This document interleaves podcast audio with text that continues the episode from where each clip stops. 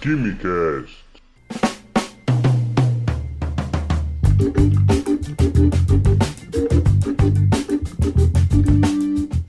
Alô, gênios, apreciadores de Química e Ciências do meu Brasil! Senhoras e senhores, sejam bem-vindos e bem-vindas a mais um Quimicast. Eu sou Vinícius e hoje eu vou falar sobre um tipo de arma química. Yay! Finalmente um podcast sobre armas químicas. Mas a gente não vai lá atrás, nos idos dos anos da Primeira Guerra Mundial e tudo, falar daquele pessoal todo lá que foi desenvolvido naquela época. Vou falar de uma coisa mais atual que se tornou notícia nos últimos tempos na, na mídia, que é o Novichok. Nos recados da semana de hoje, aquele pedido de 100, compartilhe o Quimicast nas suas redes sociais para a gente espalhar química e ciência por aí e aumentar a nossa podosfera. Eu tô contando com você. O segundo é para seguir, olha, eu nunca te pedi nada. Segue lá minha nova página no Twitter, arroba aí química. Vai estar aqui o link na descrição do post. Vai ser só clicar que você vai cair lá e é só seguir. Eu vou fazer algumas threads por lá, alguns fios, né? Explicando algumas coisas da química. E vão ter também memes da página do Químico Cômico também. Não precisa se preocupar, vai ser bem legal. Então segue lá, nunca te pedi nada, tá bom?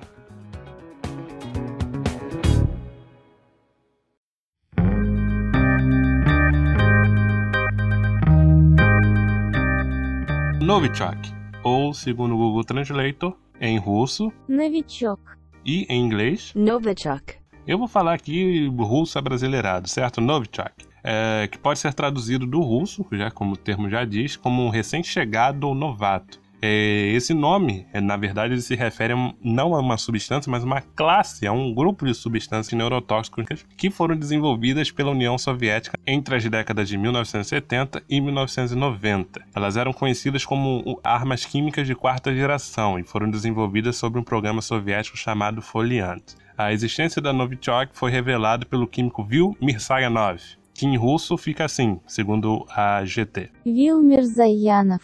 É, eu vou fazer as participações da, da GT mais várias vezes por aqui. Vai me auxiliar muito em alguns nomes complicados que a gente vê. Mas enfim, a existência do Novichok é, foi confirmada por esse químico em 1992, depois do fim da União Soviética, certo? E ele fez essa revelação junto com seu colega, Lev Fedorov. Essa aí foi mais tranquila de falar. Eles publicaram um artigo no jornal russo detalhando aspectos do desenvolvimento de agentes neurotóxicos na Rússia, mesmo estando tão próximos no estado iminente de assinatura do Tratado de Armas Químicas. Mais tarde, Vil fugiu para os Estados Unidos. No caso, Vil viu que poderia dar problema e Vil viu que era melhor sair da Rússia. Bom, Mirsayanov, que é o Vil, ainda afirmou ainda afirmou que os agentes Novichok são compostos binários, mas que pantufas isso significa? Significa dizer que podem ser formados pela combinação de dois compostos distintos chamados de precursores. Esses precursores são mais seguros de manusear, é mais fácil você ter um processo de fabricação sob demanda com esses precursores e além disso você tem uma circulação logística mais facilitada, com menos burocracia, etc. Por isso, é bem difícil de você detectar e de rastrear esse tipo de arma. Né? É engraçada a regra, né? Você não pode carregar uma substância banida pelo Tratado de Armas Químicas, mas você pode carregar e produzir sem problemas nenhum substâncias que combinadas podem formar essa substância banida. Enfim, uma manobra bem jeitinho brasileiro, mas made in Rússia, né?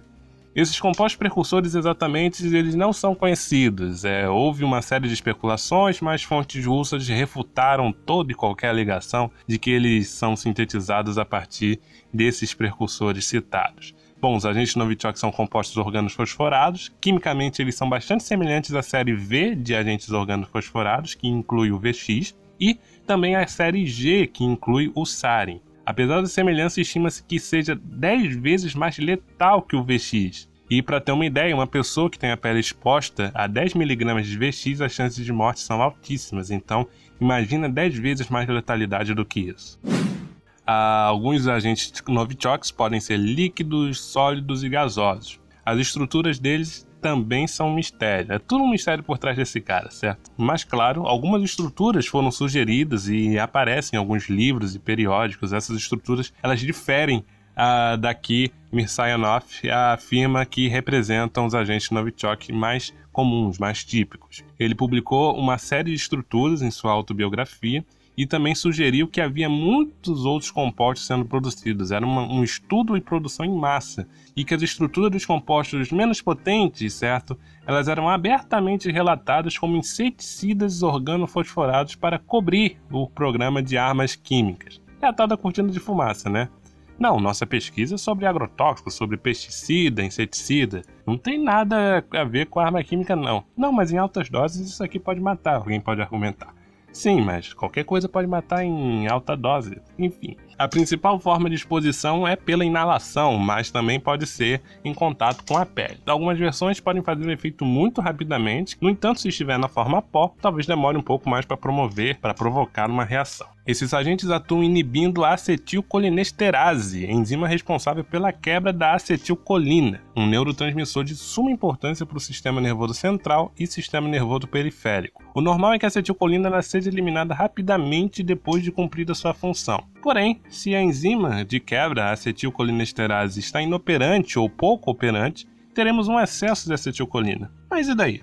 Daí que isso acaba acarretando no bloqueio das mensagens dos nervos para os músculos, podendo provocar um colapso de diversas funções corporais. Os sintomas de exposições podem ser inicialmente simples e comuns, nada muito aberrante, como mostrados em algumas mídias. As pessoas afetadas podem notar coriza, salivação, suor excessivo e pupilas contraídas, que é um sintoma mais marcante.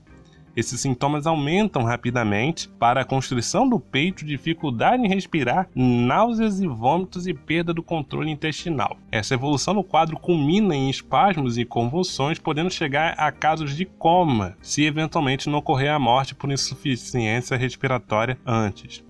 Os efeitos de exposição duram por um período significativo de tempo, e mesmo aqueles que têm sorte suficiente para sobreviver não fazem necessariamente lesos. É bem comum ter danos neurológicos, algumas sequelas depois da exposição a esse tipo de agente. O ideal, se uma pessoa for exposta a esse tipo de agente, é que sua roupa seja retirada imediatamente, sua pele deve ser lavada com água e sabão e os olhos têm que ser limpos e deve ser dado oxigênio à vítima. Depois de todo esse contexto de final de Guerra Fria, fim da União Soviética, espionagem russa, etc., esses agentes vieram aparecer bastante na mídia em março de 2018, quando um ex-espião russo, Sergei Skripal, EGT, Sergei Skripal, e sua filha Yulia, acho que Yulia é mais fácil de falar, foram encontrados inconscientes em um parque na Inglaterra. Posteriormente, soube-se que eles haviam sido envenenados com a substância. Os dois ainda bem sobreviveram e a Rússia negou estar por trás desse incidente. Já nesse ano, no dia 20 de agosto, o ativista anticorrupção Alexei Navalny se sentiu mal e perdeu a consciência a bordo de um avião que ia a Moscou, o que obrigou o piloto a fazer um pouso de emergência na cidade de Omsk, na Sibéria. Um médico do hospital russo onde Navalny foi internado chegou a afirmar que nenhum veneno foi encontrado. Porém, seus assistentes e familiares não acreditaram. Para eles, o opositor tinha sido vítima de envenenamento intencional por causa de sua atividade política. Isso teria ocorrido ao tomar um chá no aeroporto. Navalny chegou a entrar em coma, mas foi transferido da Rússia para um hospital em Berlim em estado estável. Os testes toxicológicos das amostras de sangue de Navalny foram feitos em um laboratório militar alemão e eles evidenciaram no início de setembro agora, sem possibilidade de equívoco, que sim houve envenenamento por essa substância. Nessa semana ainda, quando eu estava ainda estudando um pouco sobre o Novichok, foram encontradas garrafas de água, o resto de garrafas de água no hotel de Navalny esteve hospedado. E a Rússia, fazendo a egípcia, diz que não tem nada a ver com o acontecido.